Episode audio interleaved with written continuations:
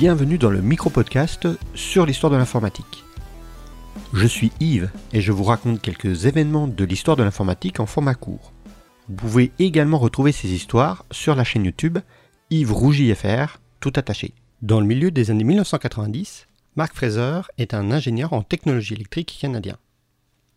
Pour son boulot, il fait beaucoup de déplacements et fait un grand nombre de présentations.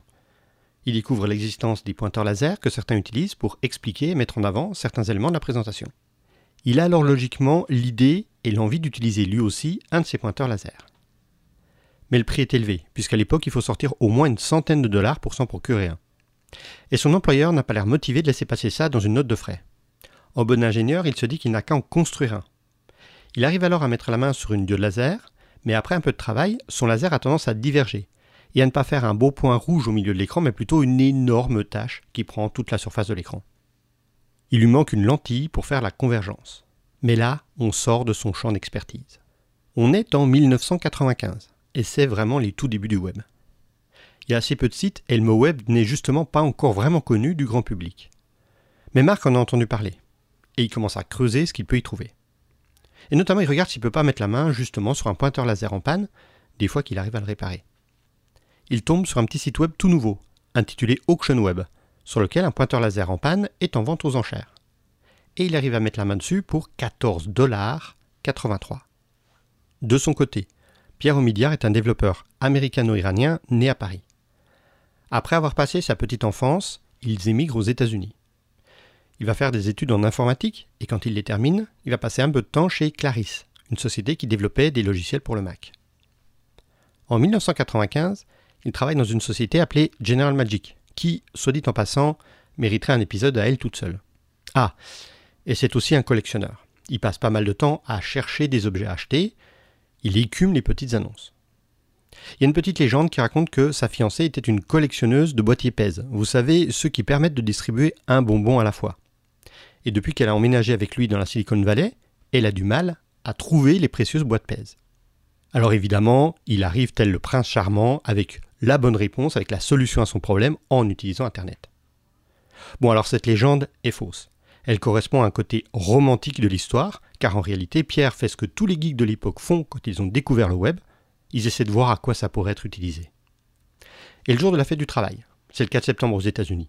En 1995 donc, il va écrire un petit script Perl pour faire fonctionner un site web qui permet de déposer des objets et d'enchérir sur ceux déjà au catalogue. Pour vérifier si son script fonctionne bien, il va chercher un objet à mettre en ligne et tenter une enchère. Il possède déjà un nom de domaine et un site web qu'il avait créé pour faire du consulting. Comme son projet est un passe-temps, il va simplement le mettre dans un des répertoires de ce fameux site web, qui d'ailleurs n'était encore qu'à l'état de projet. Il hébergeait deux autres sites web dans des sous-répertoires, ça fait jamais qu'un troisième sous-répertoire. Il trouve un pointeur laser qui ne fonctionne plus dans ses tiroirs, et le liste sur le site. Et à sa grande surprise, quelqu'un enchérit dessus, et emporte l'enchère pour 14,83$. Vous l'avez deviné, Mark Fraser vient de lui acheter son pointeur laser. Aide réalisée par la même occasion, la première enchère réussie sur Auction Web. Auction Web, donc le nom de ce petit site d'enchères. On s'en rend pas trop compte, mais à l'époque, le web est très limité. Il y a principalement des chercheurs ou des étudiants qui l'explorent. Il n'y a pas de solution de paiement, et l'idée de faire du commerce dessus est, disons que ça ressemble à peu près à de la science-fiction. L'idée de Pierre était vraiment d'aider les gens qui collectionnent tout type d'objets, de pouvoir facilement se mettre en contact. Et après ça, après la prise de contact, l'acheteur envoyait un chèque au vendeur. Le vendeur encaissait le chèque, et si tout s'était bien passé, il envoyait l'objet à l'acheteur. On est très très loin de ce qu'on connaît aujourd'hui.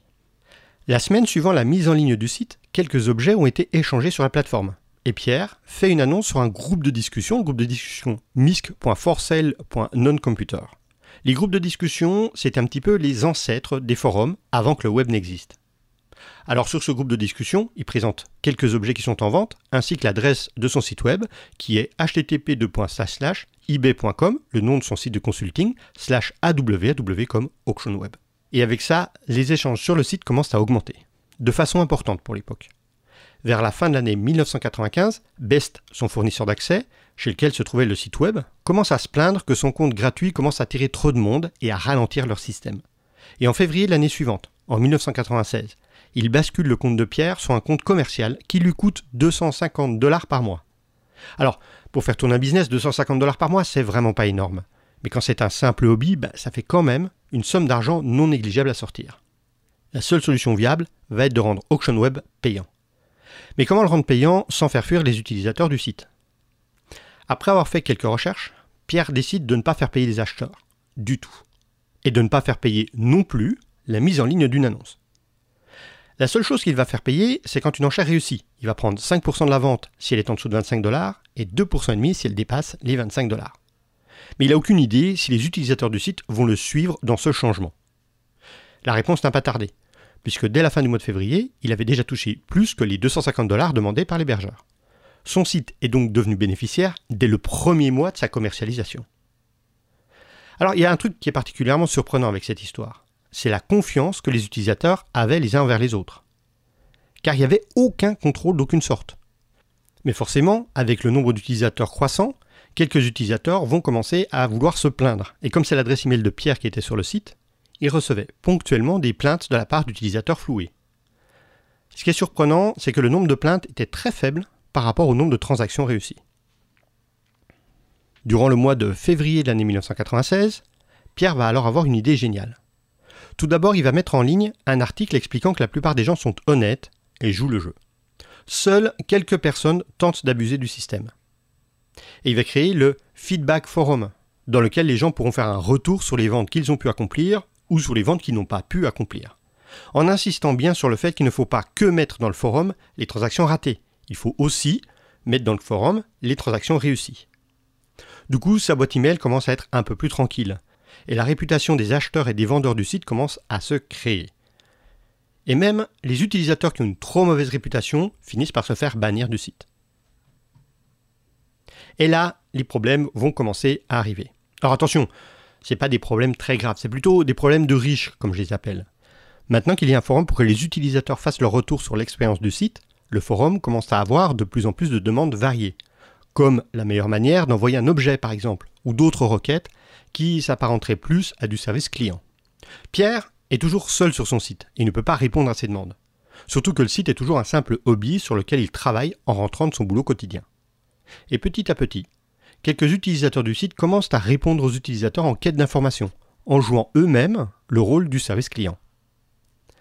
Du côté des revenus, le site atteint les 1000 dollars en mars, puis 2500 dollars en avril et même 5000 dollars en mai mais la plupart des chèques qu'il reçoit sont de toutes petites sommes. Et Pierre ne trouve même plus le temps d'ouvrir chaque enveloppe. Il décide alors d'employer une fois par semaine Chris Agarpao, le beau-frère d'un ami, qui viendra ouvrir les enveloppes et déposer l'argent à la banque. Mais fin juin, la somme reçue a encore doublé, atteignant les 10 000 dollars. Et là, il faut prendre une décision. Maintenant que son hobby apporte plus d'argent qu'il n'en gagne dans son travail quotidien chez General Magic, il va décider de se consacrer à temps plein à AuctionWeb et enfin pouvoir dormir un peu plus et avoir quelques week-ends. Mais la croissance du site fait qu'il ne dort pas plus et ses week-ends sont toujours aussi chargés. En plus, il n'a aucune idée de comment gérer sa start-up, il manque cruellement d'expérience dans le domaine. Il va alors contacter son pote Jeff Skoll pour qu'il prenne la tête de la société dès le mois de juillet 1996 et permettre un vrai développement de l'entreprise. Et dès le mois d'octobre, la société va quitter le domicile de Pierre pour s'installer à San José. Le site gardera le nom de AuctionWeb jusqu'en septembre 1997, date à laquelle la décision est prise de ne pas le cantonner à un sous-répertoire du site de consulting de Pierre, dont le domaine était donc ebay.com. Le site est simplement renommé ebay.com. Ah, une dernière chose. Vous savez ce qu'est devenu le pointeur laser de Mark Fraser? Eh bien, il ne l'a jamais réparé. Il est resté dans le fond du tiroir des projets qui n'ont jamais vu le jour. Mais Mark l'a ressorti pour les 20 ans d'eBay, en souvenir de son premier achat. C'était le premier épisode du micro-podcast sur l'histoire de l'informatique. Si cet épisode vous a plu, n'hésitez pas à me le dire. Vous pouvez me retrouver sur Twitter, yrougi, sur YouTube, YvesRougiFR ou sur Facebook, YvesRougiFR. Ce podcast ne pourra exister que si vous le partagez autour de vous. Et je vous dis à la semaine prochaine pour un nouvel épisode.